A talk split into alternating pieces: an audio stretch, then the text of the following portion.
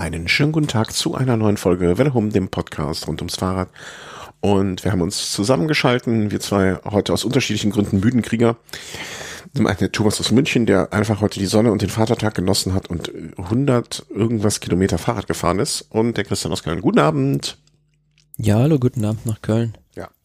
Du warst fleißig Fahrradfahren und ich war auf, Art Familienfestivitäten, deswegen sind wir beide, das ist beides auf eine Art und Weise schlauchend, behaupte ich.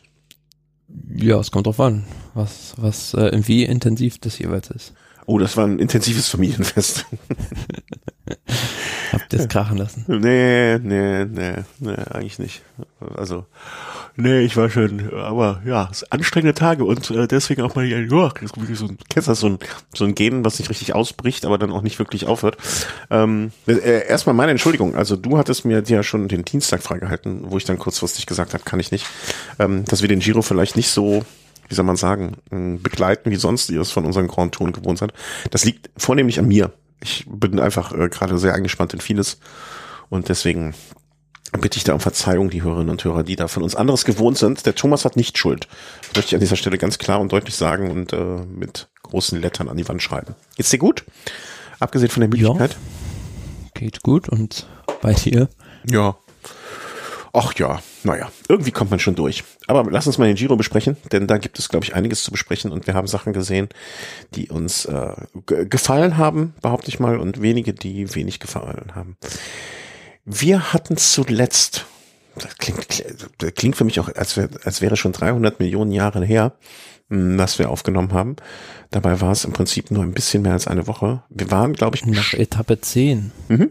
Ich wollte das Gesamtklassement von Etappe 10 mal kurz nochmal äh, zusammenfassen. Da war immer noch Juan Pedro Lopez, Lopez von äh, Trek Segafredo im äh, Trikot des Führenden des Rosa Trikots.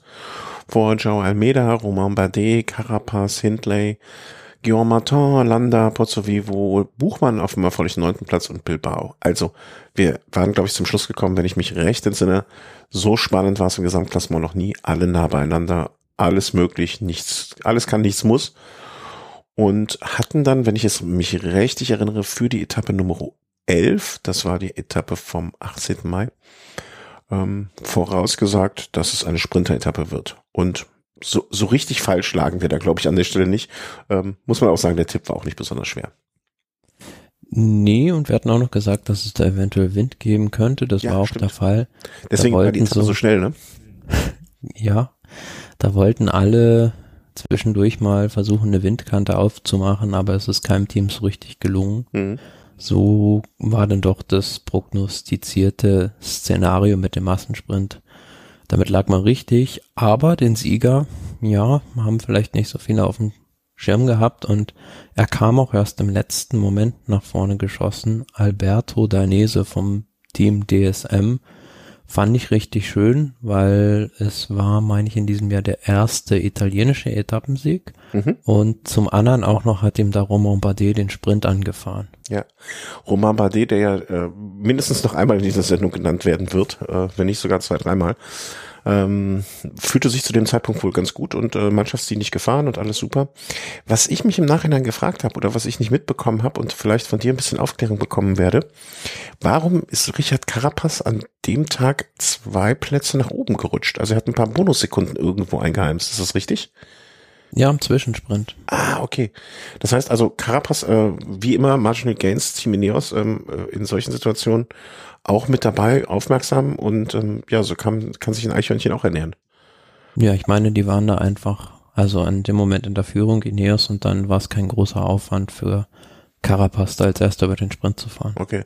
Ja, aber trotzdem, ne? Also, am Ende, ich will nicht behaupten, dass die paar Sekunden am Ende, ich glaube acht Stück waren es, ähm, dass sie es entscheiden werden. Aber sie haben oder nicht haben, macht immer noch einen Unterschied. So ist es ja, haben ist besser als brauchen. Ganz Gold, richtig. Das sage ich jedem Kunden am Telefon. Äh, haben ist besser als brauchen. Gutes Verkaufsprinzip. Absolut. nee, also es wird ja kein was aufgeschwatzt, aber äh, äh, manchmal stimmt es ja auch, insbesondere wenn es um Bonus immer Bonussekunden gibt. Ich wollte schon sagen Bonusmeilen, äh, aber wir sind nicht beim Flug. Ja, aber ansonsten, ähm, ja, Alberto, den, wie sprechen wir es richtig aus? Denese? Dainese. Dainese Ähm, ja, ich habe den Sprint nur in der Wiederholung gesehen, also absolut verdient wirkt es auf mich. Und es waren ja auch alle mit da vorne bei. Also, ne, also da war jetzt niemand, der gefehlt hat. Und insofern hat er sich im Sprint Royal durchgesetzt. Alle Achtung, äh, Hut ab. Und in der Gesamtwertung, wie gesagt, Carapaz zwei Plätze hoch, war dann jetzt ähm, Lopez vor Carapaz, Almeida und Bardet auf dem vierten Platz jetzt, der vorher noch auf dem dritten war. Gibt sonst noch was zu dem Tag? Außer der hohen Geschwindigkeit? Eigentlich nicht, oder? Nur was mir noch aufgefallen ist, also Murkoff ist ja ausgeschieden und da merkt man gleich, dass für Cavendish ungemein schwerer mhm. ist ohne seinen Anfahrer. Also der ist da irgendwie, wurde da 300 Meter vom Ziel alleine an der Spitze des Feldes abgeliefert und wusste nicht, was er machen soll. Mhm. Ja, ähm, ist Cavendish, ähm, also ich habe es jetzt noch nicht mitgekriegt, aber er fährt aber immer noch mit dabei, oder? Ist noch mit dabei. Er ist noch mit dabei. Ja. Ja, also immerhin ähm, versucht das weiter. Also ja, du, du hattest es, glaube ich, schon vorher äh, vor dem Giro überhaupt gesagt, dass er wohl der wichtigste Mann für Cavendish ist und dass er mindestens die Hälfte an seinen Siegen ähm, mit dazu beiträgt, beziehungsweise die auf seine Kappe gehen eigentlich. Gut, dann äh, würde ich sagen, machen wir nach dieser relativ äh, ja, ich will nicht sagen bedeutungslosen, aber für den Sieger mit Sicherheit bedeutungsvollen Etappe, aber mit dieser für die Gesamtwertung nicht so wichtige Etappe weiter. Und kommen zur Etappe Nummer 12 von Parma nach Genova. Und das war die Etappe, die wir überhaupt nicht verstanden haben. Mit diesem äh, ewig langen, an, nicht, nicht Anstieg, sondern nur Bergauffahrt, Berg, ja, ist auch keine Bergauffahrt. Also war eine komische Etappe. Machen, sagen wir es, wie es ist. Also vom Profil. Ja, also wir haben es am letzten Mal schon gesagt, dieser Passo del Bocco, den Anstieg, den du meinst, mhm. das ist dieser Berg, in dessen Abfahrt 2011 Wouter Weiland tödlich verunglückt ist. Von daher war das vielleicht dem Giro oder den Veranstaltern auch ein Anliegen, daran zu gedenken. Also beim Giro wird ja die Nummer 108 seitdem nicht mehr vergeben und äh, war auch den Tag ein sehr großes Thema. Mhm. Ähm, wenn ich mir so das Gesamtklassement, äh, Quatsch, das Gesamtklassement, so das äh, Tableau anschaue, wie gewonnen wurde, ist es einer der Tage gewesen, wo die Ausreißer durchgekommen sind. Also es schien sich dann wohl eine große Ausreißergruppe, oder das habe ich im Ticker noch mitbekommen, eine große Ausreißergruppe gebildet zu haben, irgendwann einmal. Und ähm, die, die hatten genug Zeit, dass sie zumindestens in einer Gruppenstärke äh, durch weit fahren konnten, bis sich dann drei nochmal abgesetzt haben. Habe ich das so richtig äh, interpretiert alles? Auf jeden Fall, ja. Also die drei, die da am Ende vorne waren, Oldani, Lorenzo Rota und Gries Lehmreise, das war jetzt nicht unbedingt die, wenn man sich so diese Gruppenkonstellation anguckt mit Wilko Keldermann, Santiago Buitrago, das sind ja richtig gute Bergfahrer dabei gewesen, mhm. ähm, dass die da vorne wegkommen oder beziehungsweise durchkommen, wenn man da bedenkt, dass es da eine Drittkategorie und eine Zweitkategorie Bergwertung so im Finale gab, die aber doch recht hart waren, also so 4,3 Kilometer mit 8 Prozent zum Beispiel. Ja, die hatten sich aber frühzeitig dann abgesetzt und wurden von den Verfolgern nicht mehr eingeholt. Am Ende dann Sprint aus einer Dreiergruppe und ja, nächster Etappensieg fürs Team Alpecin Phoenix durch Stefano Oldani. Ja, sprinten können sie. Und äh, was mich im, im Nachgang habe ich mich gefragt, ähm, ah nee, das war eine, ja, äh, streichen Sie das aus dem Protokoll, euer Ehren. Ähm, das äh, war Blödsinn. Ähm, Gibt sonst noch irgendwas, also was man aus, aus dem Tag sagen muss? Weil, wie gesagt, ich habe an dem Tag nur Ticker gelesen und äh, gar nichts mit, mitnehmen können. Ähm, außerdem macht mein Rechner gerade verrückte Sachen und kann nicht mehr. Äh, Gibt es da noch etwas? Ja, das Einzige ist, dass äh, Entermarché an dem Tag die Mannschaftswertung von Bora Hans Grohe übernommen hat. Ja, also wenn das schon die größten Ereignisse sind, dann kann man in, insgesamt doch von einer eher ruhigeren Etappe sprechen. Ähm, funktionieren nee, kann man sonst hm? kann man sonst abhaken. Ja. Funktioniert bei dir die, die übliche Quelle, die wir benutzen, Pro Cycling Stats für die einzelnen Auswertungen? Ja. Ja, dann ist nur bei mir wieder alles im Eimer. Gut, ich kann ja mal überleiten zur nächsten Etappe dann.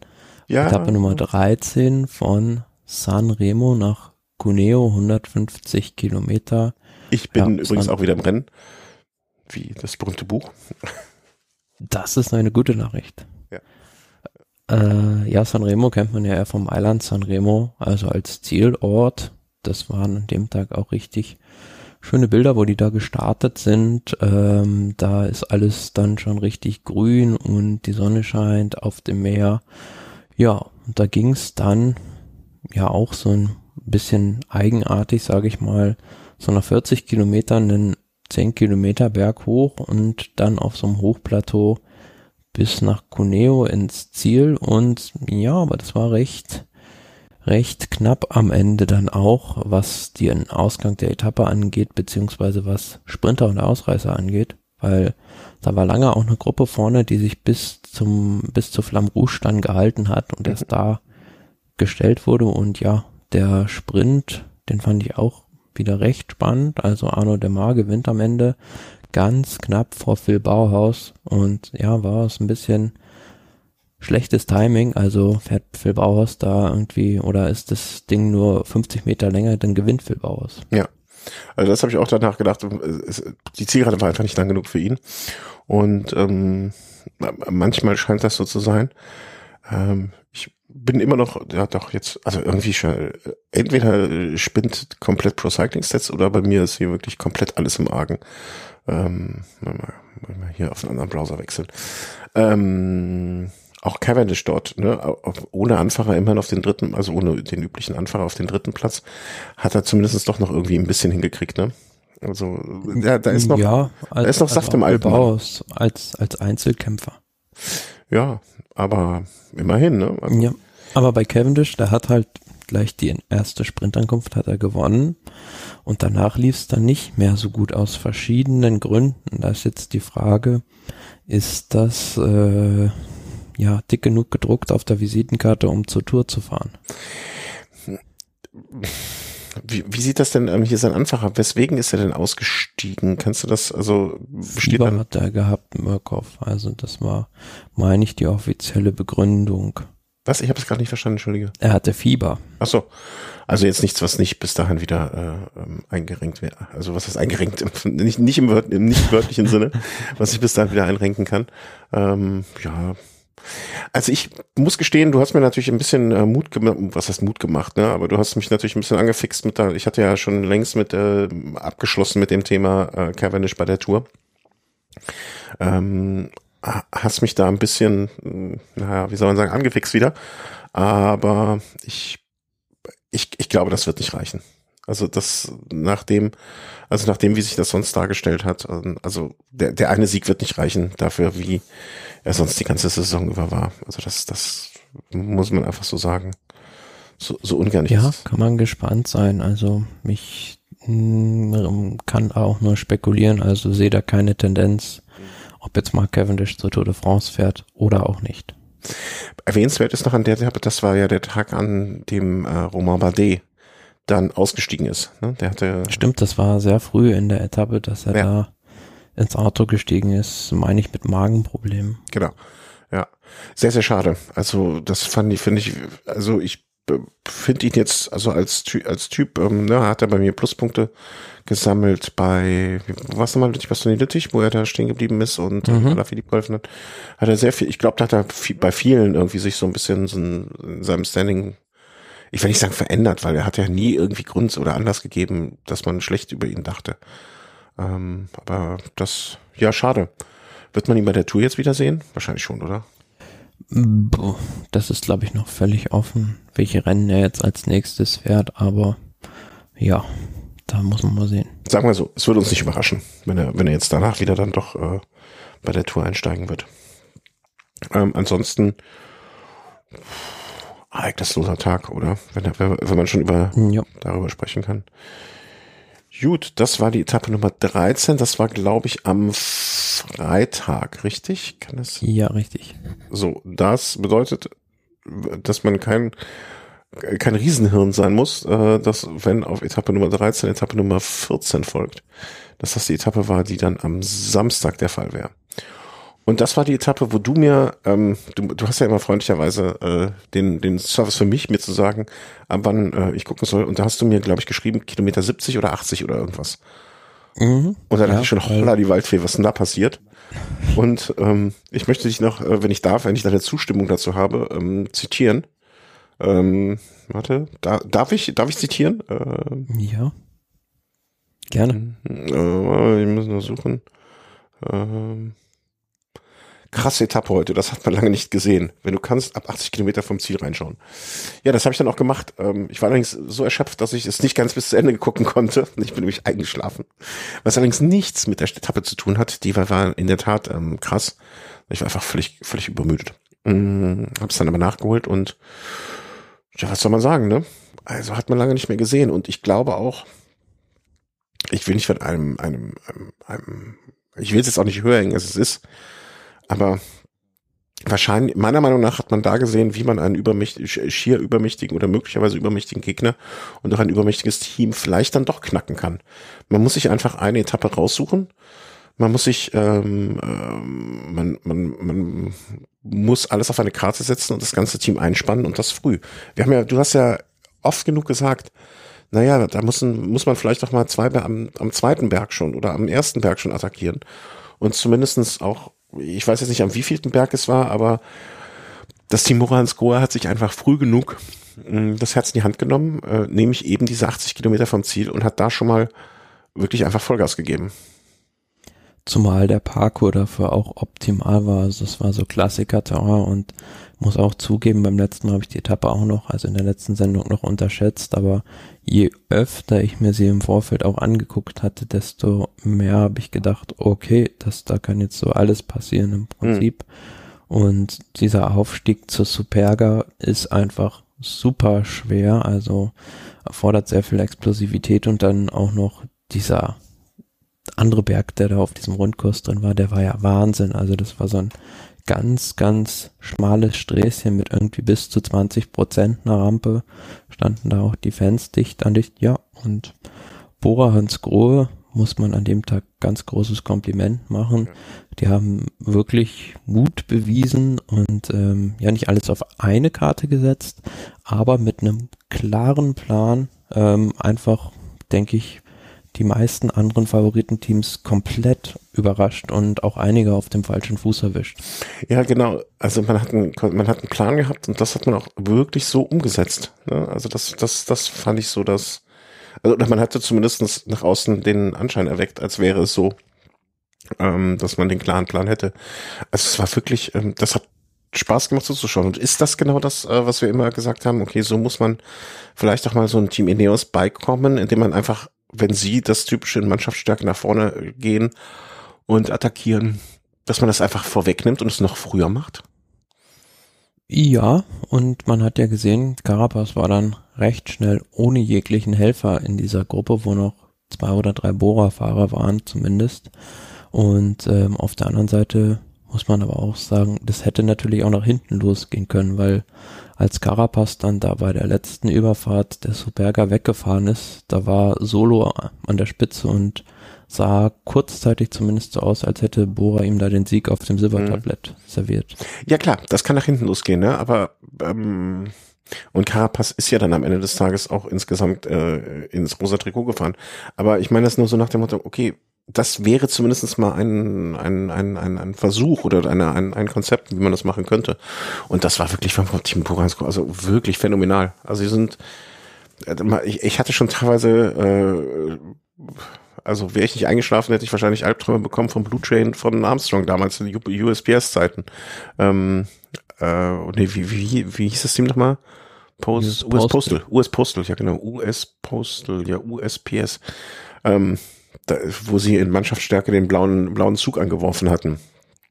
Ah. Ja, man muss sagen, allererste Sahne, aber ich würde mir halt so eine Etappe von dem Profil her, die sowas auch ermöglicht, mal bei der Tour de France wünschen. Also sowas sieht man, finde ich, zu selten mit diesem Klassiker-Terrain, einfach mal so eine Etappe, die so ganz, ganz viele Möglichkeiten offen lässt, dass da mhm. auch ein Klassement-Team so alles auf den Kopf stellen kann. Also man sieht ja hier auch in der Tageswertung am Ende äh, der zwölfte Alejandro Valverde acht Minuten Rückstand. Das ist schon krass. Ja, auf jeden Fall. ähm, das sah auch hinter, das sah auch so völlig, also äh, ich glaube, die Kommentatoren hatten noch zwischendurch mal so eine Erinnerung wie an eine Weltmeisterschaft. Ne? Es war einfach alles komplett durcheinander. Es war alles komplett aufgeschmissen. Und äh, ja, wie du sagst, ne, also äh, an, an dem Tag haben sich viele aus dem Gesamtklassement verabschiedet. Muss man auch mal so sagen. Ne? Also da war jetzt, ähm, wen, wen hatte ich denn hier als Beispiel? Die wirklich, also so ein ähm, Ja, Valverde beispielsweise. Genau, Keldermann äh, hat an dem Tag irgendwie auch acht Minuten eingefangen.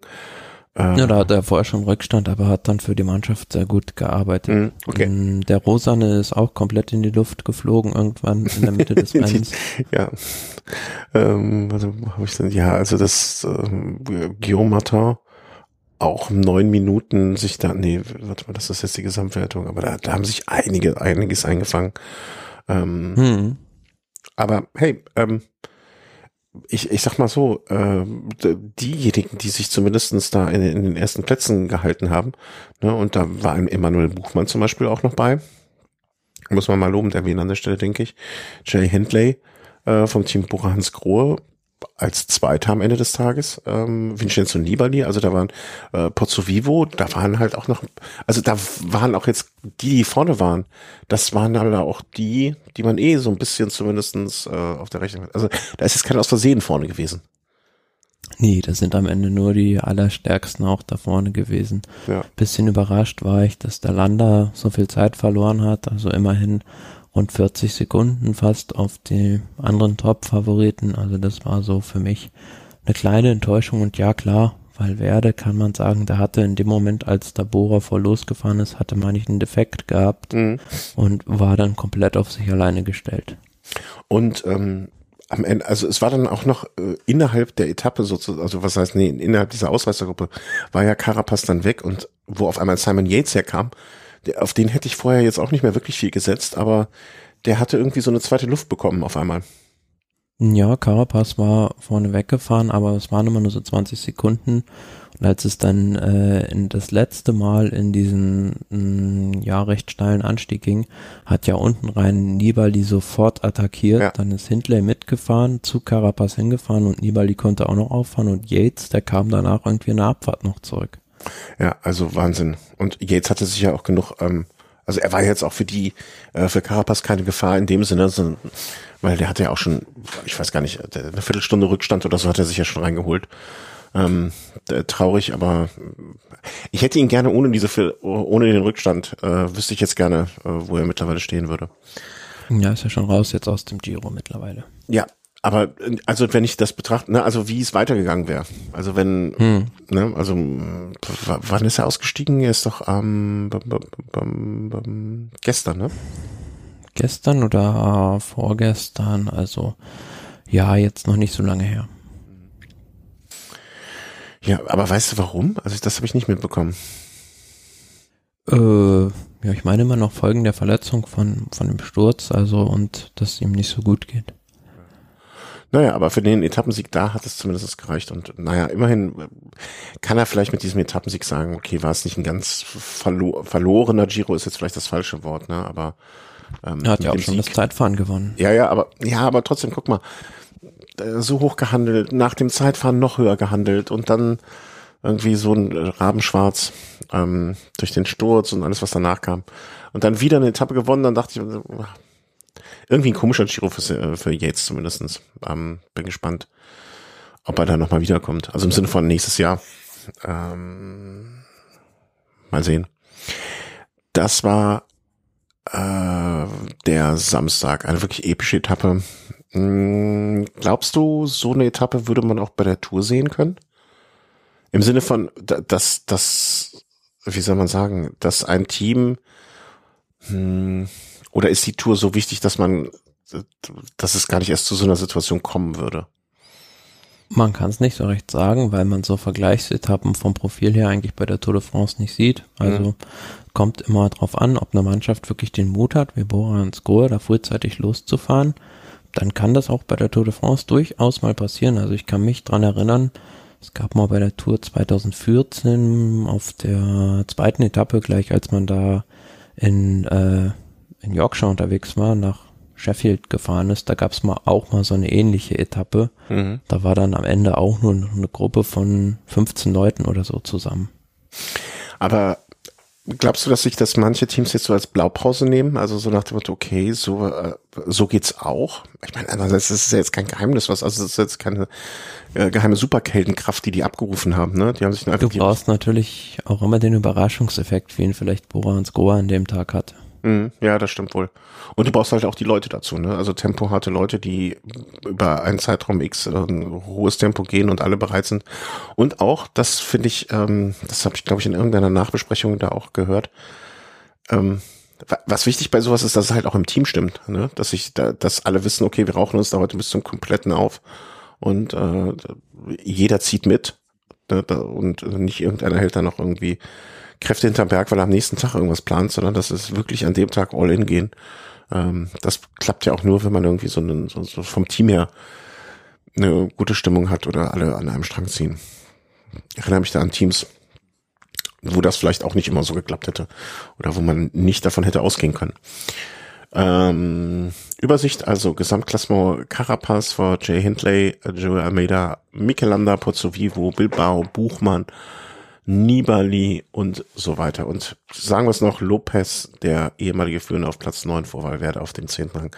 Aber man musste schon sagen, so, naja, also wenn man jetzt den Kreis der Favoriten betrachtet, Nibali mit drei Minuten, das wäre schon, oder da, da kann man schon überlegen, ob das noch Sinn macht, den damit reinzunehmen. Ähm, es hat sich ausgedünnt da oben. Ja, schon. Also dieser Kreis nach dem Ausscheiden von Romain Bardet hatte sich auf den, auf den Giro-Sieg auf vier Leute, denke ich, beschränkt. Carapaz, Hindley, Almeida und Landa waren da diejenigen, die mir zu nennen waren. Mhm. Wobei, lass mal ehrlich sein, also es war Etappe Nummer 14, also es waren noch sieben Etappen zu fahren zu dem Zeitpunkt. Irgend, wenn irgendeiner glücklich mit der Ausreißer, ich meine klar, Ausreißergruppen werden jetzt, wenn du jetzt äh, unter den Top Ten bist, gehst du nicht mehr in eine Ausreißergruppe, also da, da lässt sich keiner mehr fahren. Aber jetzt so ganz, also ganz ausgeschlossen, dass da noch mal einer reinfährt, aber äh, wäre nicht, aber du hast schon recht, also das war im Prinzip so die, die Liste derjenigen, die man, äh, hätte man gewettet, bei denen nicht mehr die besten Quoten bekommen hätte. Mm, am darauffolgenden Tag, an dem Sonntag, wie ich finde, nicht so wirklich richtig überraschend, ähm, hat man dann die Beine, ich will nicht sagen die Beine hochgenommen, weil 170 Kilometer mit 4000 Höhenmeter, das kriegst du nicht mit hochgenommenen Beinen durch. Aber zumindestens hatten die Favoriten sich da ein bisschen einen rausgenommen, oder? Ja, bemerkenswert noch, dass gleich so ziemlich am Anfang der Etappe Richard Carapaz einen Sturz hatte und da aber glücklicherweise äh, relativ weich in eine Wiese gefallen ist. Also mhm. ist da nicht auf den Asphalt gekommen und sah dann ziemlich zerrupft aus, aber da hat es an dem Tag zum einen keiner so richtig probiert von den Favoriten und da hatte sich dann auch nicht schlimmer verletzt. Ja, war dann wieder ein Tag für eine Gruppe. Also am Ende gewinnt Ciccone die Etappe mit einem riesen Vorsprung 1,31 vor Buitrago und dann Pedrero. Ja, und das war so das erwartete Szenario. Also mhm. wie gesagt, mit diesem Schlussanstieg 22 Kilometer mit nur vier Prozent war das für mich eine relativ sinnlose Etappe. Ja, also außer das Gesamtklassement angehört. Mhm. Außer dass es eine Etappe wäre, wo wir, wir hätten sagen können, ja, die hätten wir auch gepackt. Wahrscheinlich. Aber naja, es muss ja auch solche geben, ne? Du musst, du willst ja auch den, ich finde immer, solche Etappen sind dafür da, dass sich auch Fahrer präsentieren können, die sonst vielleicht nicht so im Fokus stehen. Wäre jetzt auch eine schöne Etappe gewesen, glaube ich, war da jetzt einer dabei, nee für diese typischen kleinen italienischen Teams. Da war ja auf Platz sechs dann einer, ne? Aber das wäre eine Gelegenheit, wo man gesagt hätte, okay, ein Team aus zweiten Reihe kann mal, sucht sich diesen Tag aus, ähm, um etwas zu machen. Aber ja, man, man, man muss echt sagen, also für die Italiener war das ja ein super Tag. Also ein Sonntag, denke ich mir, saßen viele Leute vom Fernseher oder standen an der Strecke, hat man ja auch gesehen. Und das war dann, nachdem es da bis zur elften Etappe gedauert hatte, mit dem ersten Etappensieg, dann inzwischen schon der dritte. Mhm.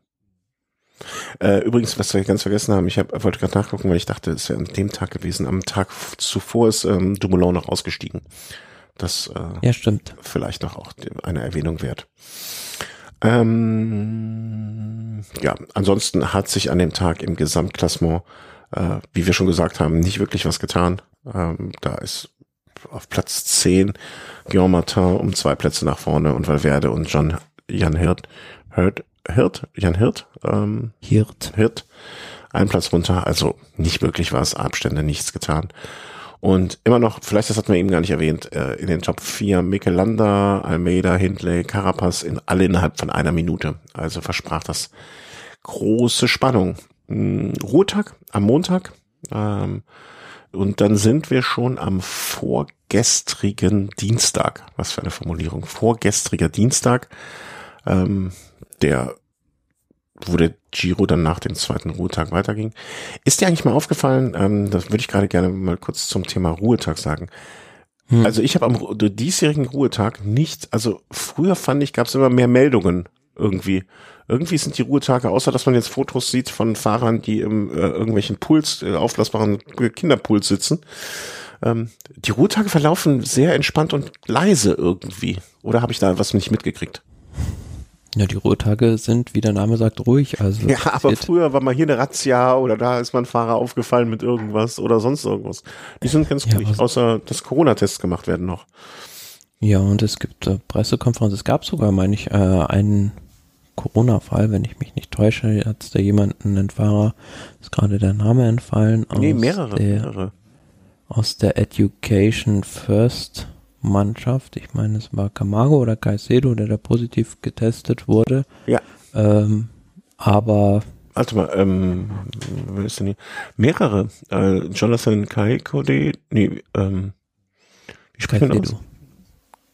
Caicedo. Caicedo von Education First war es. Und wenn ich das richtig sehe, äh, gab es dann ja heute auch nochmal einen.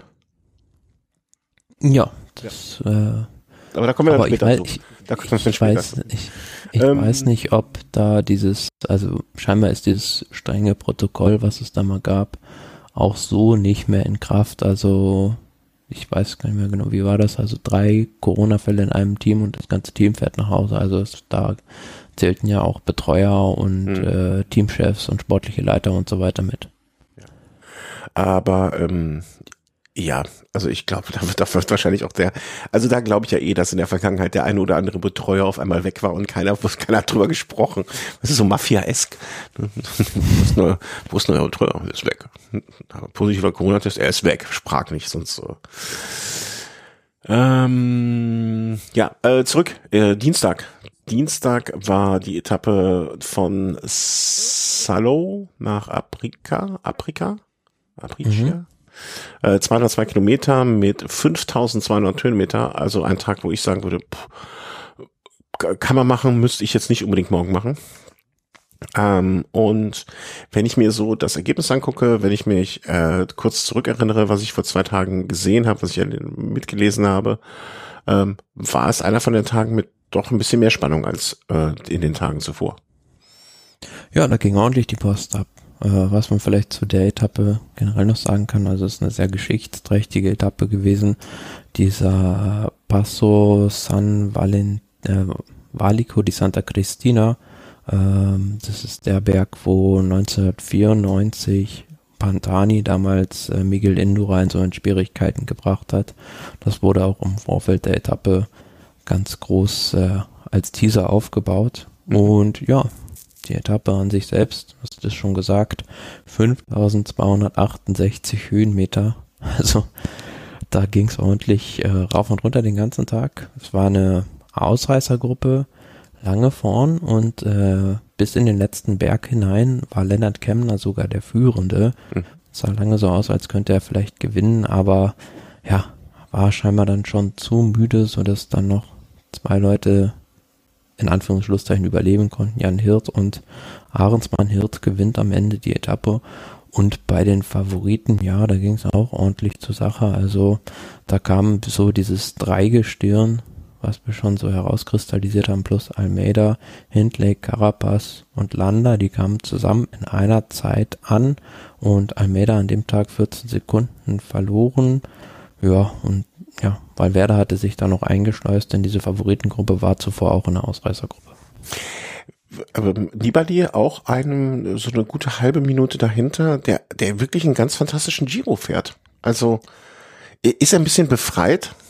durch diese, durch, durch auch das, äh, die Pressekonferenz, also dass er seinen Rücktritt bekannt gegeben hat und jetzt eigentlich keiner mehr richtig, also er fährt jetzt so, so, ich habe das Gefühl, er ja. fährt befreit, also so, so, ach, ist doch alles egal, ich, ich habe jetzt Spaß und vielleicht ist das ja auch nochmal so der letzte, das letzte Prozentchen, was ihn da vorne mitfahren lässt.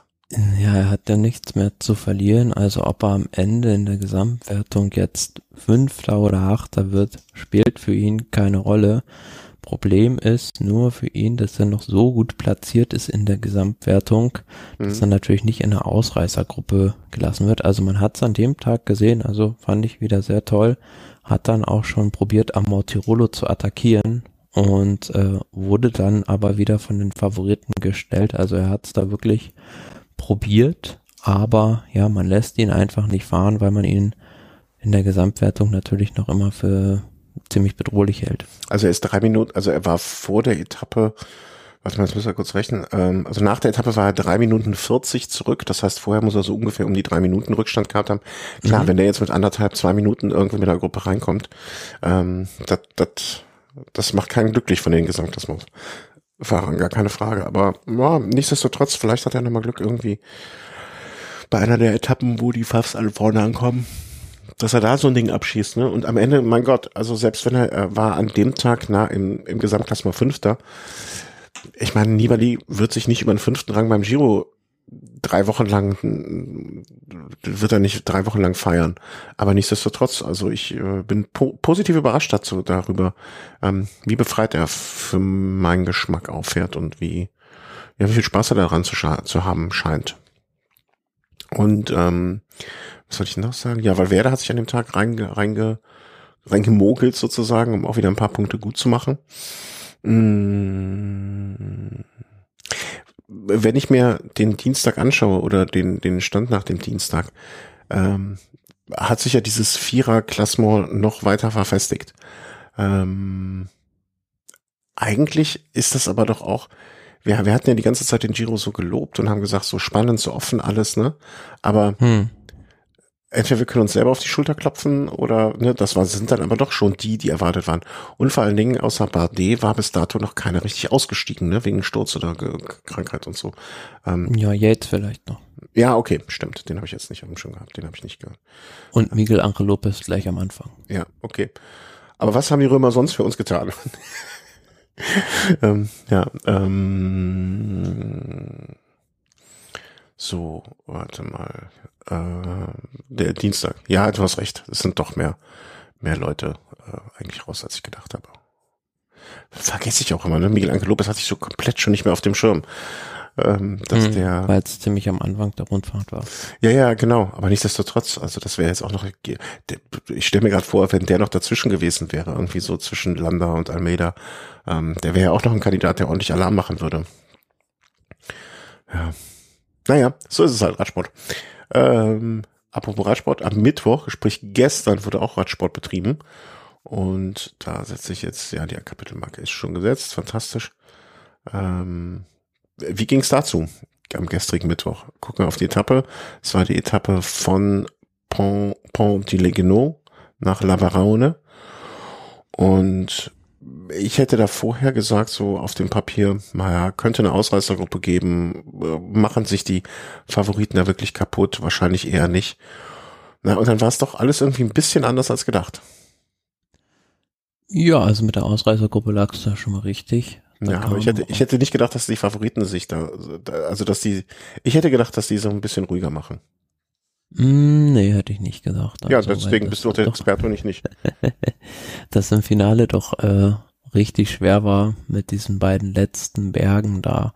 Und ähm, ja, an dem Tag die treibende Kraft in der Favoritengruppe Bahrain Victorious haben versucht für Landa da das Terrain zu bereiten. Und ja, was mir aber auffällt, also da wurde dann zwar gemacht, getan, attackiert, wieder zurückgeholt, attackiert, wieder zurückgeholt. Es ist keiner so von den dreien da vorne oder vieren da vorne, der mal so richtig all in geht. Mhm. Also die, die kommen immer irgendwie alle drei zusammen an. Ähm, an dem Tag war es dann so, dass sie vielleicht dann froh waren, Almeida da deutlicher distanziert zu haben, weil das ist natürlich sehr, sehr guter Zeitfahrer und mit dem Rückstand, den er vor der Etappe hatte, also nochmal nicht 30, 40 Sekunden nur, hätte mit Sicherheit im letzten Zeitfahren eine große Chance bestanden, dass Almeida da den Giro noch gewinnt und die anderen noch abfängt. Aber so, nach dem Tag hatte Almeida dann eine Minute 54 Rückstand im Gesamtklassement.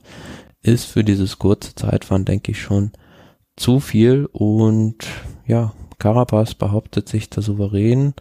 Und ja, wie gesagt, also mich, ich will nicht sagen stört mich, aber finde das schon so ein bisschen komisch, dass da die Favoriten nicht, nicht mutig nicht genug so irgendwie, ne? Ja, nicht mal so richtig so eine Attacke setzen, wo sie auch mal ganz tief in den roten Bereich gehen und vielleicht was riskieren, auch das Team Bora Hans Grohe, klar, wir haben sie gelobt für die Etappe in Turin, da sind sie super gefahren, aber wenn man sieht, die haben so mannschaftlich stark äh, eine Geschlossenheit in den Bergen oder sind dem Team Ineos meiner Meinung nach am Berg auch überlegen, also zusammen mit Bahrain Victorious, dass die da nicht mal so richtig ihr Dispositiv aufziehen, also dass die mal mit der ganzen Mannschaft äh, ja von vorne versuchen, die Favoritengruppe klein zu fahren oder auch vielleicht mal einen rauszuschicken und dann am vorletzten Berg schon zu attackieren mit Hindley. Aber ist das ähm, nicht vielleicht auch so ein ganz kleines bisschen das, was wir oft genug erleben, also man wartet so bis auf den letzten Drücker. Weißt du, vielleicht sind die einfach noch nicht bereit, so all in zu gehen, wie du sagst, weil sie einfach sagen, okay, der Giro dauert, ne? also wir, wir sind jetzt, heute Tag der Aufnahme äh, ist der Donnerstag, wir haben gerade die Etappe vom Mittwoch besprochen, ne? es sind noch ein paar Tage und vielleicht denken sie, vielleicht ist es einfach die Furcht vor der eigenen Courage, hm? also noch nicht das machen zu wollen, auf die Gefahr hin, einfach zu, zu, zu viel Körner rauszuschmeißen, die einen am nächsten Tag bei einer erneut schwierigen Etappe dann vielleicht fehlen und ähm, um die Ohren gefahren wird. Ne? Wie sagst du immer, ja, der Draht aus den Ohren fährt, dass einem am nächsten Tag der Draht aus den Ohren gefahren wird? Ja, die Frage ist natürlich immer, was ist mein Ziel? Also will ich den Giro gewinnen oder reicht es mir auf dem Podium zu sein? Im Podiumsplatz hat Hindley ziemlich sicher momentan. Also ich glaube nicht, dass da Almeida die Minute 50 noch zufahren kann zu ihm, die er da Rückstand hat. Aber wenn er gewinnen will, dann muss der Carapaz Zeit abnehmen, weil man hat es schon mal gesehen, 2020, da wurde nämlich Hindley im letzten Zeitfahren noch von Theo Geo Gegenhardt abgefangen und ich denke auch Carapaz ist der bessere Zeitfahrer im Verhältnis zu Hindley.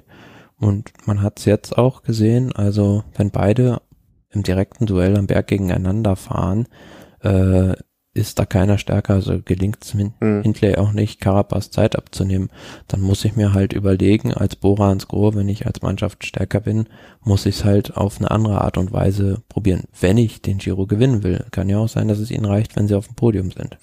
Aber dann würden wir jetzt mal vorweggreifen, wann wäre denn nochmal so eine Gelegenheit? Also ich, ich halte am günstigsten dann eigentlich die Etappe Nummer äh, 19, wo man ja, wo es dann eins, zwei, also ein Hügelchen, sag ich mal, ein Berg, einen steilen Anstieg und am Ende nochmal einen Schlussanstieg gibt, wo man so etwas nochmal vom letzten Samstag das äh, wiederholen könnte. Das wäre, glaube ich, jetzt am sowohl, Freitag, ne?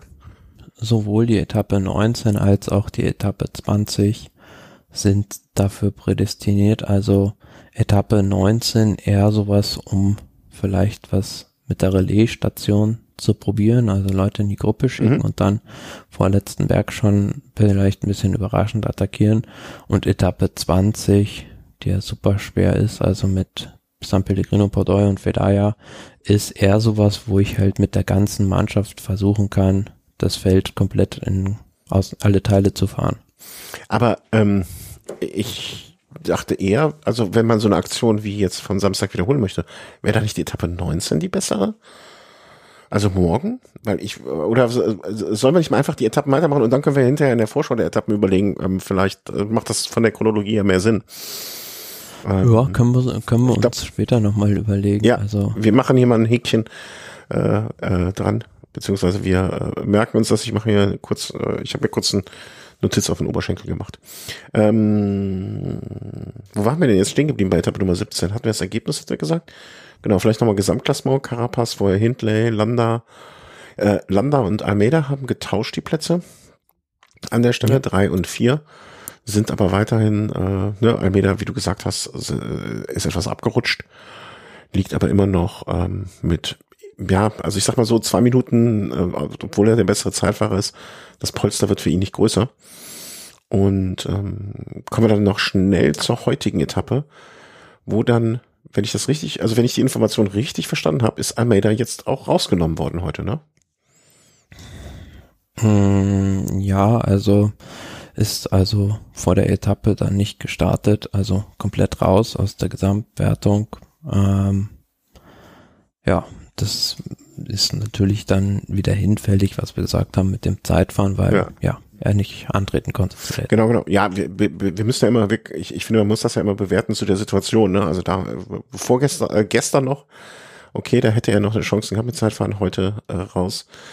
Ja, dass dieses Corona uns jetzt immer noch so äh, die Rundfahrten versaut. Ne? Ich finde es immer noch tra tragisch, das ist das falsche Wort. Ne? Tragisch sind andere Dinge, aber mh, mm, das äh, also. Ja, so ein bisschen gewundert hat es einen ja schon, dass also er da tendenziell ein Fahrer ist, der in der dritten Woche stärker wird, er und dann auf der Etappe dann, die wir gerade besprochen haben, dann doch einiges an Zeit verloren hat, ähm, war für mich dann schon so ein kleines Indiz vielleicht, dass da irgendwie was auch gesundheitlich nicht, nicht stimmen kann. Mhm. Ja, schade. Ähm, ich hätte ihn gerne noch eingreifen sehen in diesen Kampf äh, ums Podium oder um, um den Sieg auch. Äh, insofern ein bisschen, wieder ein bisschen Spannung rausgenommen. Bitte? Ja, also das ja. hat, das hat mit Sicherheit, also ja gut, wäre am Ende wahrscheinlich nicht der große Faktor gewesen, weil zum einen ist er quasi alleine gewesen, also sein Team konnte ihn dann in den Bergen nicht wirklich unterstützen und ist tendenziell auch eher ein Fahrer, der ja eher in der Defensive gewesen ist und nicht einer gewesen ist, der bislang durch zahlreiche Attacken irgendwie aufgefallen ist. Also der hat sich immer mehr verteidigt, als dass er offensiv gefahren ist. Mhm. Gut, also so sind sie heute gestartet und heute war es dann ein Tag, ähm, wo äh, Etappe Nummer 18 von Borgo Valsugana nach Treviso. Ich weiß nicht warum, aber ich muss bei Treviso immer noch an. Erinnerst du dich noch früher an das Basketballteam Benetton Treviso? Ich weiß auch nicht, warum sich das so in mein Hirn eingebrannt hat. ähm, keine Ahnung. Ähm, ja, war eine Etappe, äh, die dann, sag ich mal, also von einer größeren Ausreißergruppe bestimmt wurde, offensichtlich. Ähm, oder? Wie, wie, wie wertest du 35 Sekunden Abstand? Nee. Ja, ich habe auch wenig von der Etappe gesehen, aber es war so, dass da eine Gruppe vorne war und lange Zeit hatte das Feld hier auch an Schlagdistanz, sage ich mal, zumindest so, dass man gesagt hat, gut, die können die jetzt vielleicht noch zurückholen, aber ja, da haben sich so die Sprinter selbst die letzte Chance, die sie jetzt hatten, beim Giro jetzt noch mal einen Massensprint herbeizuführen, haben sie selbst verdattelt. Mhm. Ja, aber also mehr kann man zu der Etappe heute, glaube ich, oder muss man, zumindest ist mir nicht aufgefallen, dass man, dass ich noch irgendwo was gelesen hätte, was man unbedingt heute erwähnen muss. Ähm, Gesamtwertung hat sich dann natürlich mal abgesehen davon, dass äh, sehr, sehr viele Fahrer einen Platz hochgerutscht sind, weil Almeida halt raus ist. Ähm, Im Gesamtklassement zu diesem Zeitpunkt sollten wir es vielleicht nochmal erwähnen, Carapaz vor Hindley und Landa alle in im guten Abstand von gut einer Minute fünf.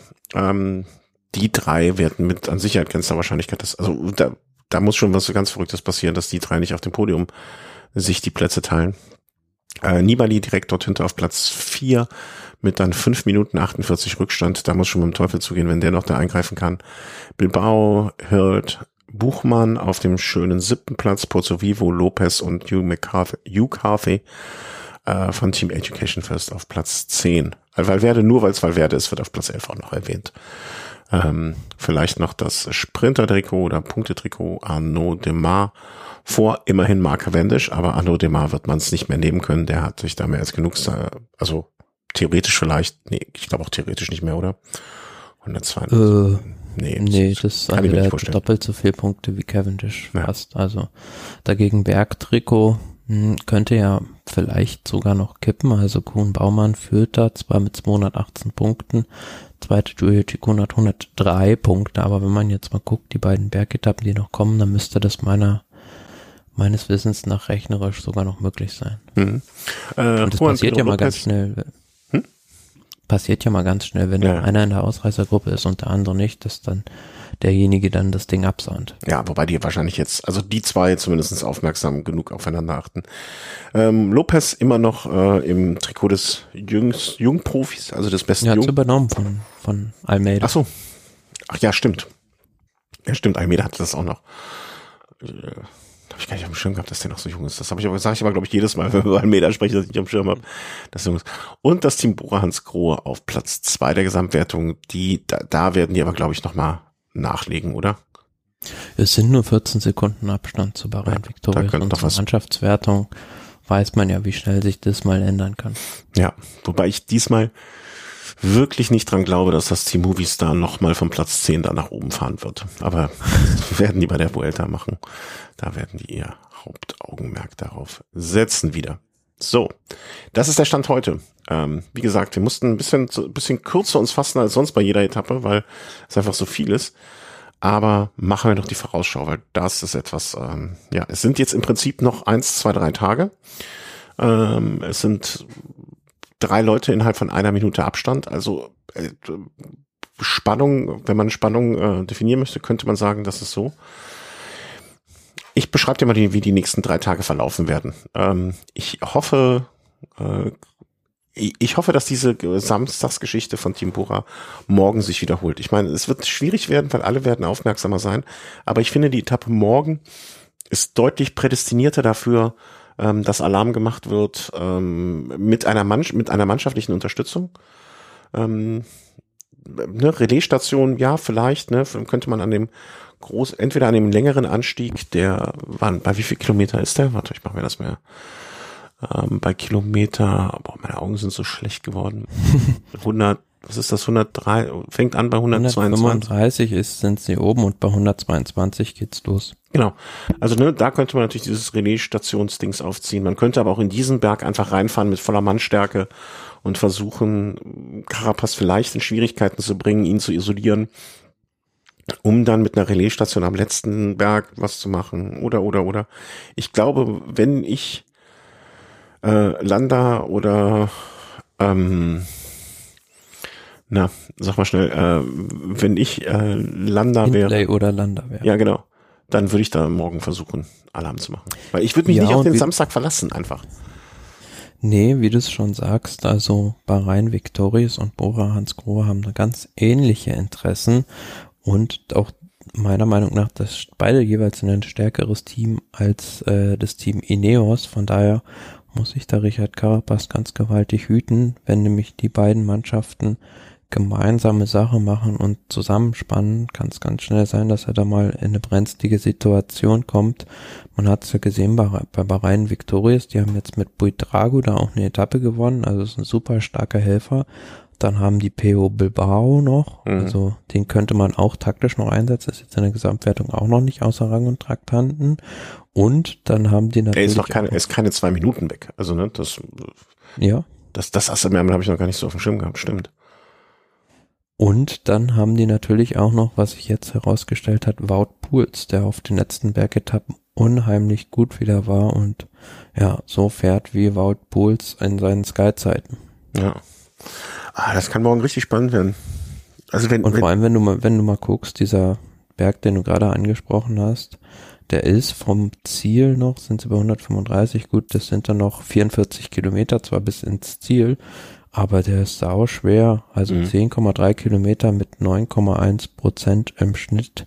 Boah, ja, da wird's, wird's mit Sicherheit ordentlich ausgesiebt. Ja, also morgen, ich, ich, ich halte die, und die Etappe morgen also wirklich für die deutlich bessere Etappe, weil wenn wir auf den Samstag gucken, also ich halte die Etappe am Samstag, was, wie hast du die eine Etappe eben genannt? Verschenkte Etappe.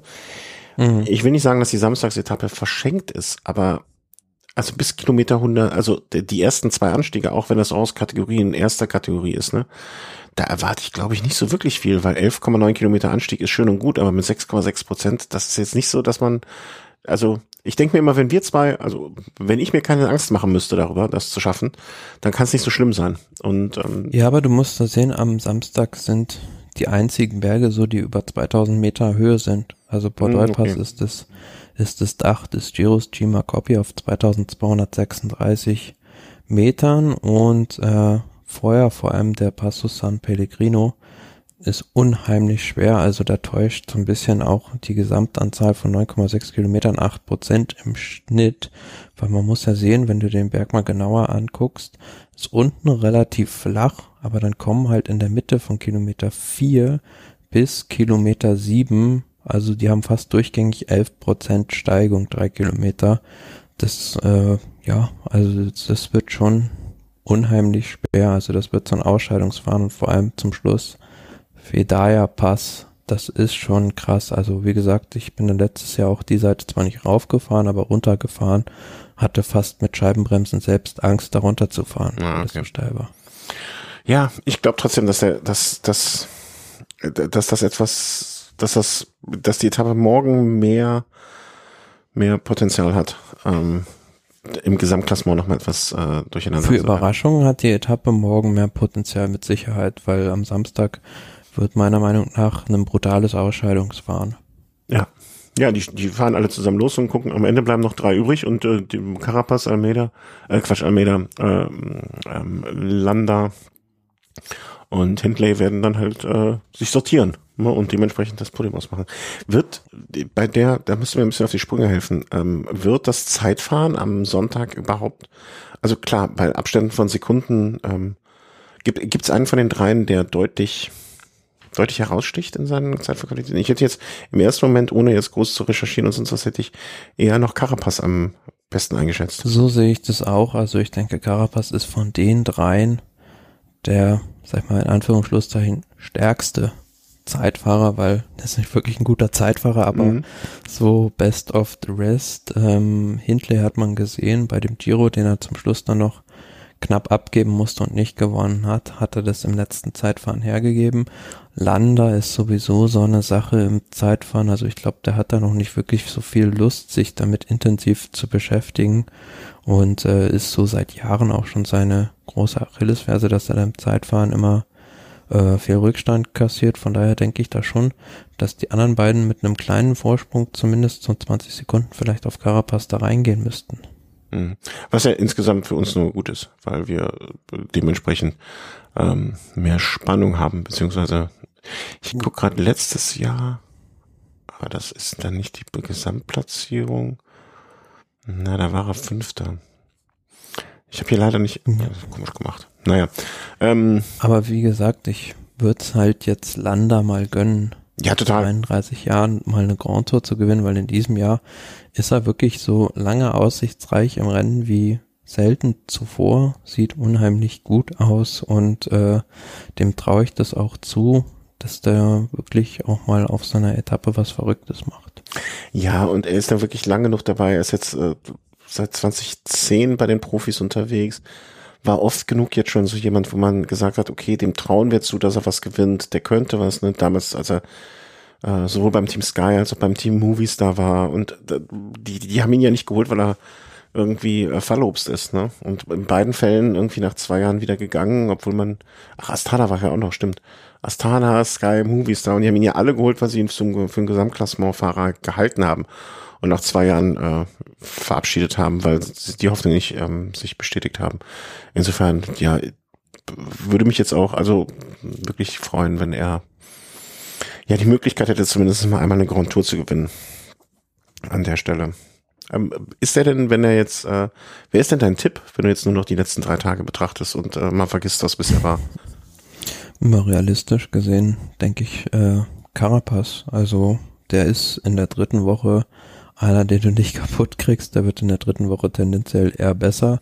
Wie gesagt, die einzigen, den einzigen Hebel, den ich sehe, wo man ansetzen könnte, wäre halt die Mannschaft. Also ich finde, Ineos Grenadiers ist nicht so stark wie in den letzten Jahren schon und da haben sowohl Bora als auch Bahrain eine echte Möglichkeit. Hm. Glaub, und wem drückst du die Daumen? Das frage ich jetzt auch noch direkt hinterher. Na, ja, drücke Lander die Daumen. Also okay. den haben wir ja auch vorm Giro beide, glaube ich, auf unserer Liste geschrieben. Ja, genau. Das ist doch schön. Äh, und, unterschreibt beides. Also ich glaube auch, dass an Carapaz ähm, Gott sei Dank oder leider kein Weg dran vorbeigeht, wie man wie man es ihm steht. Ich finde auch ein sympathischer Kerl, dem ich das durchaus gönne, aber Landa ist halt immer noch so ein ganz kleines bisschen Ja, also Carapaz wird, wird mit Sicherheit noch, ähm, wie alt ist er? Gucke ich gleich gerade mal drauf. Ähm, der wird mit Sicherheit mit seinen 28 Jahren noch die ein oder andere Grand Tour mit, äh, mitgestalten. Und äh, bei Landa wird wahrscheinlich so langsam, aber sicher dann irgendwann auch mal das Feuer ausgehen. Ähm, und äh, da wäre es doch schon, naja, okay, 32, da hat er vielleicht auch noch ein bisschen was. Aber würde würd mich schon mehr, mehr freuen für Landa, sagen wir mal so. Also Zeitfahren wird am Sonntag auch nur eine untergeordnete Rolle spielen. Das heißt, oder anders gesagt, wenn, wenn wirklich die Teams zusammenspannen und äh, Landa oder Hindley äh, am Sonntag führen sollten, dann wird's nochmal richtig spannend. Also das. Ja. Glaubst du, da glühen gerade die Telefondrähte zwischen, äh, zwischen Bora und UAA? Äh, und Bahrain meinst du? Äh, Bahrain, ja, ich, ich, glaube, das werden die eher spontan entscheiden. Also ich denke schon, dass die da in den letzten Tagen und auch in den letzten zwei Wochen gesehen haben, dass man da gemeinsame Interessen hat. Von daher wird's da im Zweifel eher wird man miteinander arbeiten, als dass man mit Ineos arbeitet. Hm. Also du meinst morgen, morgen am Start nochmal so kurz Zwinker, Zwinker zwischen den sportlichen Leitern. Ja gut, das übliche Spiel ist ja am Start, dass beide Teams versuchen, Fahrer in die Ausreißergruppe zu bringen, die dann später in der Etappe noch helfen könnten. Und für Ineos ist es immer die Aufgabe, das zu verhindern. Und das mhm. gelingt manchmal, aber manchmal kommen auch welche in die Ausreißergruppe und dann wird's natürlich immer so ein Spiel mit dem Feuer für Ineos. Ja. Wir sind gespannt, wir sind gespannt und ähm, ich, ich freue mich über diese drei Tage. Ich werde mal gucken, dass ich noch so viel wie möglich an diesmal auch mitbekomme und sehen kann, weil äh, das, das kann morgen ähm, was Schönes werden. Also ich, ich glaube, ich hoffe eher auf den, klar, Samstag wird auch ein Radsportfest, äh, da muss ich nur arbeiten, da muss ich mal wieder am Abend nachgucken. Ähm, aber morgen, ich, also ich freue mich sehr auf diese letzten zwei Etappen. Den Sonntag ich glaube, den Sonntag, ob, ob man sich darauf freuen soll, kann, will, äh, muss man erstmal schauen, wie das äh, aussieht. Werden auf jeden Fall schöne Bilder am Sonntag, wenn die da in dieser Arena in Verona reinfahren, wo das dann voll besetzt sein wird. Ja, das, äh, das können sie ja äh, inszenieren. Genau. Gut, das klingt Dann haben wir noch gut. einen Programmpunkt. Ja, ja, ja, keine Sorge. Das habe ich mein, ich habe ja mein Rennen äh, nicht vergessen, gar keine Frage äh, rund um Köln hat am vergangenen Sonntag stattgefunden und man sieht, dass ich so sehr mit anderen Sachen beschäftigt bin. Obwohl, ich glaube, der Startziel ist von hier aus, ähm, ich behaupte mal, fünf Kilometer, sechs Kilometer, sieben, sag's mal, sieben bis acht Kilometer entfernt. Ähm, erinnerst du, du kennst die Strecke ja auch, du bist ja schon mehrfach bei Rund um Köln gefahren, ne? Zweimal kann ich mich hm. Ähm, wenn man auf die Zoobrücke fährt, ne, also ich, man fährt erst am Rheinufer lang und dann biegt man so ein bisschen links ab auf die Zoobrücke. Das ist ja fast zwei Steinwürfe weit entfernt. Aber ich habe ja. live von dem Rennen vor Ort nicht sehen können, weil ich mit anderen Veranstaltungen beschäftigt war. Asche auf mein Haupt, schlimme Sache.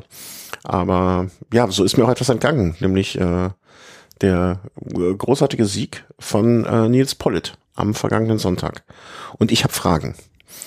Ich äh, frage an dich. Hast du es gesehen, live oder in Aufzeichnung hinter dem Stream? ich habe so die letzten fünf Kilometer noch gesehen mhm. und habe da, also es wurde ja, ja, war ich überrascht, dass es auch im Livestream gezeigt wurde, da WDR Fernsehen. Das war schon gut, dass die das übertragen haben. Mhm eine äh, du, du musst also ich habe etwas ich habe da wirklich gesessen und habe es nicht verstanden. Also es waren in der Ausgruppe äh, oder es waren dann es kam wohl zu einer Situation, wie auch immer es dazugekommen ist, weil das habe ich nicht mehr gesehen. Äh, Nikias Arndt, äh, Nils Pollitt und Danny van Poppel waren genau. dann zu dritt weggefahren. Waren zu dritt weggefahren. Nils Pollitt greift an und man denkt sich, ja, alles klar, okay, wenn ich jetzt beim äh, Team Bora wäre, würde ich jetzt Nils Pollitt vorne, äh, unwiderstehlicher Antritt, äh, also ne, wie man es von ihm kennt und wie er es bei diversen Rennen schon so gemacht hat und äh, macht einfach, beißt die Zähne zusammen, fletscht die Zähne alles zeitgleich und rast weg wie ein Irrer. Was ich überhaupt nicht verstanden habe, warum ist Van Poppel dann hinterher gefahren? Also ich hätte mich, ich hätte mich ja hinten bei Niklas Arndt drangehangen und hätte gesagt, so, wenn du gewinnen willst, dann fahr, fahr, fahr nach, aber nicht mit mir. Und Van Poppel ist dann irgendwann hat auch noch attackiert und ist hinterher gefahren. Und ich sehe nur zwei Thesen. Entweder äh, Van Poppel und äh, Nils Pollitt sind sich überhaupt nicht grün, glaube ich aber nicht und sah nach der Zieldurchfahrt, wie sie gemeinsam im Ziel gefeiert haben, auch nicht so aus. Ähm, Van Poppel hat einfach einen geistigen Komplettaussetzer gehabt und wusste nicht, was er tut, glaube ich auch nicht. Oder sie wollten einfach so dermaßen, waren sie sich so sicher, ähm, und wollten Nikias auch noch demütigen, dass sie einfach gesagt haben, okay, wir wollen, wollen unbedingt Platz eins und zwei. Welche Erklärung gibt's sonst? Meine Erklärung wäre jetzt einfach, dass dann Van Poppel äh, absichern wollte, dass er auch wirklich Zweiter wird und dass den Doppelsieg halt holen. Mm, also er wollte sich vielleicht nicht auf den Sprint verlassen, obwohl er eigentlich gut, Nikias Sant ist auch ein sehr, sehr schneller Fahrer, also das wäre vielleicht nicht ausgemachte Sache gewesen, dass da Van Poppel den Sprint gewinnt mhm. und hat sich gesagt, vielleicht kann ich Nikias Arndt vorher noch in den Wind setzen und hat es probiert. Ja, aber ich fand es sehr, sehr komisch. Vor allem das Ding ist ja, wir kennen, also ne, du und ich, wir kennen ja beide die Strecke so gut, obwohl sie diesmal ein bisschen anders war als sonst. Ähm, ich, ich war irritiert. Ich, ich sah, sah ich habe das auch im Stream dann geguckt, so nachgeguckt, ähm, sieben Kilometer vor Ende und dann dachte ich, okay, sieben Kilometer nur noch, das ist aber jetzt wenig. Hm, kurios. Mhm. Und die sind dann auch anders. Äh, also das letzte Stück war ein bisschen anders, zumindest als die allerletzten Jahre. Ähm, war, war ich ein bisschen irritiert. Und äh, ich habe ja die YouTube-Funktion lieben gelernt, dass man äh, mit 1,5-facher Geschwindigkeit gucken kann. Sieht bei Radrennen ein bisschen blöd aus, aber man ist, ist, schafft effektiv mehr. Was die gerast sind. Also, was haben die für eine Trittfrequenz? Hm? Ja, ja, genau. Boah, was haben die eine Kadenz? Das muss doch 120 sein. Ja, das stimmt schon. Aber ich, ich höre auch Podcasts schneller als, äh, als mit einfacher Geschwindigkeit. Insofern bin ich da einigermaßen trainiert. Ja, aber es war ja generell an dem Tag einfach Bohrer-Festspiele. Zum einen, dass da die Gruppe raus war, dann wird am Ende im Sprint dann auch noch Sam Bennett dann Fünfter, also und ich finde das halt eine wunderbare Geschichte, dass dann Nils Politz sein Heimrennen gewinnen mhm. konnte, also äh, und dann die Bilder im Ziel waren auch sehr schön, wo er dann äh, mit André Greipel da gefeiert hat und dann auch in der Arthur Tabat noch umarmt hat. Ja, ja, ja, klar. Also der, äh, das ist ja hier alles ein Klüngel, sage ich schon mal vorsichtig. Nee, ähm, der Trainingstiere Instagram-Account mit Greipel, Zabel, Pollet und so weiter und so fort, den gibt's ja nicht ohne Grund. Ich glaube, die mögen sich alle schon sehr, sehr gerne. Und André Greipel ist jetzt von Ryzen oder so, ich weiß nicht, wie man es richtig ausspricht, äh, Ambassador geworden. In letzter Zeit ganz viele, das ist auch ähm, äh, so, so Ex-Profis. Äh, Markus Burkhardt ist bei Isador untergekommen. Mm, ja, habe ich auch gesehen. Also äh, das natürlich für die diese ganzen Marken, also ich denke, die lecken sich auch so ein bisschen die Finger danach, äh, wenn halt so ein deutsches Aushängeschild jetzt gerade irgendwie aufgehört hat und dann frei ist, vielleicht auch als Markenbotschafter irgendwelche Aufgaben übernehmen zu können. Sind nicht, aber ich glaube, Burkhardt ist auch mit dem, ist er nicht mit Peter Felix irgendwo mal irgendwann gefahren zusammen? Müsste man jetzt beide. Äh, bei HTC, glaube ich. Oder? Ja, irgendwann, ne? Also vielleicht ist da beim, also Isador ist ja Martin und Peter Felix, vielleicht gibt es da noch eine alte Verbindung irgendwie, weswegen das zustande gekommen ist. Ähm, äh, keine Ahnung, müsste man jetzt nochmal beide, äh, wie soll man sagen, beide Biografien übereinander legen oder die Teams übereinander legen. Aber ich, ich meine, da war mal irgendwann irgendwo irgendwie was. Ähm, ja, aber ja, also Burkhardt ist untergekommen. Äh, Greipel jetzt diese Geschichte äh, Greipel war übrigens letzte Woche bei mir bei der Arbeit. Mm, ja, okay. kannst du nicht wissen. Kannst du nicht wissen, keine Sorge. Nee, der hat da. Nee, ich war äh, ja nicht dabei. Äh, nee, äh, ich, ich, ich hatte zu tun. Ich war auch nur 20 Meter entfernt. Der hat äh, einen, ähm, es gibt ja so eine Limited Edition Faktor mit Greipel Gorilla Rahmen, wovon es irgendwie, ich weiß nicht, 100 Stück gibt oder so. Und äh, da hat er einen übergeben bei uns äh, an einen Käufer nett, dass er, also ich meine, war jetzt keine lange Anreise für ihn, aber nett, dass er sowas auch macht. Und äh, der Käufer war natürlich sehr, sehr happy, äh, den Gorilla-Namen. Ja, also er hätte es ja auch einfach in den Karton stecken können und verschicken können. Ja, aber so ist er nochmal netter mit Unterschrift und so. Ich glaube, der, ähm, der, der Rahmen wird wahrscheinlich auch eher an die Wand gehangen, als dann gefahren. Äh, hm. Sammlerstück. Aber ja, äh, sehr, sehr nett, dass er sich für sowas auch Zeit nimmt und macht. Ja, wir haben den Giro, wir haben die, äh, die rund um Köln und bleibt es nur, den nächsten Termin für uns zu suchen, äh, wann wir das dann alles eintüten und unter den Punkt unter den Giro finden. Aber das brauchen wir nicht vom Mikrofon zu machen, das können wir sonst machen. Wir wünschen euch noch ganz viel Spaß bei den letzten zwei Etappen äh, oder letzten drei Etappen plus, ja, letzten zwei Etappen plus Einzelzeitfahren, so würde ich es sagen. Und ähm, ja, wir haben schon gesagt, Landa wird die Daumen gedrückt, äh, Carapaz wird es vermutlich machen bleibt es noch ganz viel Spaß zu wünschen. Bleibt gesund, passt auf euch auf. Ähm, ihr seht auch bei Almeida jetzt, wie schnell es gegangen ist, dass er da äh, nicht mehr starten durfte. Und ja, willst du noch etwas sagen? Sonst bin ich. Nö, also schöne, schöne Rest-Giro-Tage jetzt noch und wir werden das mit Sicherheit dann auch ordentlich aufarbeiten. Absolut. Macht es gut und bleibt gesund. Tschüss. Tschüss.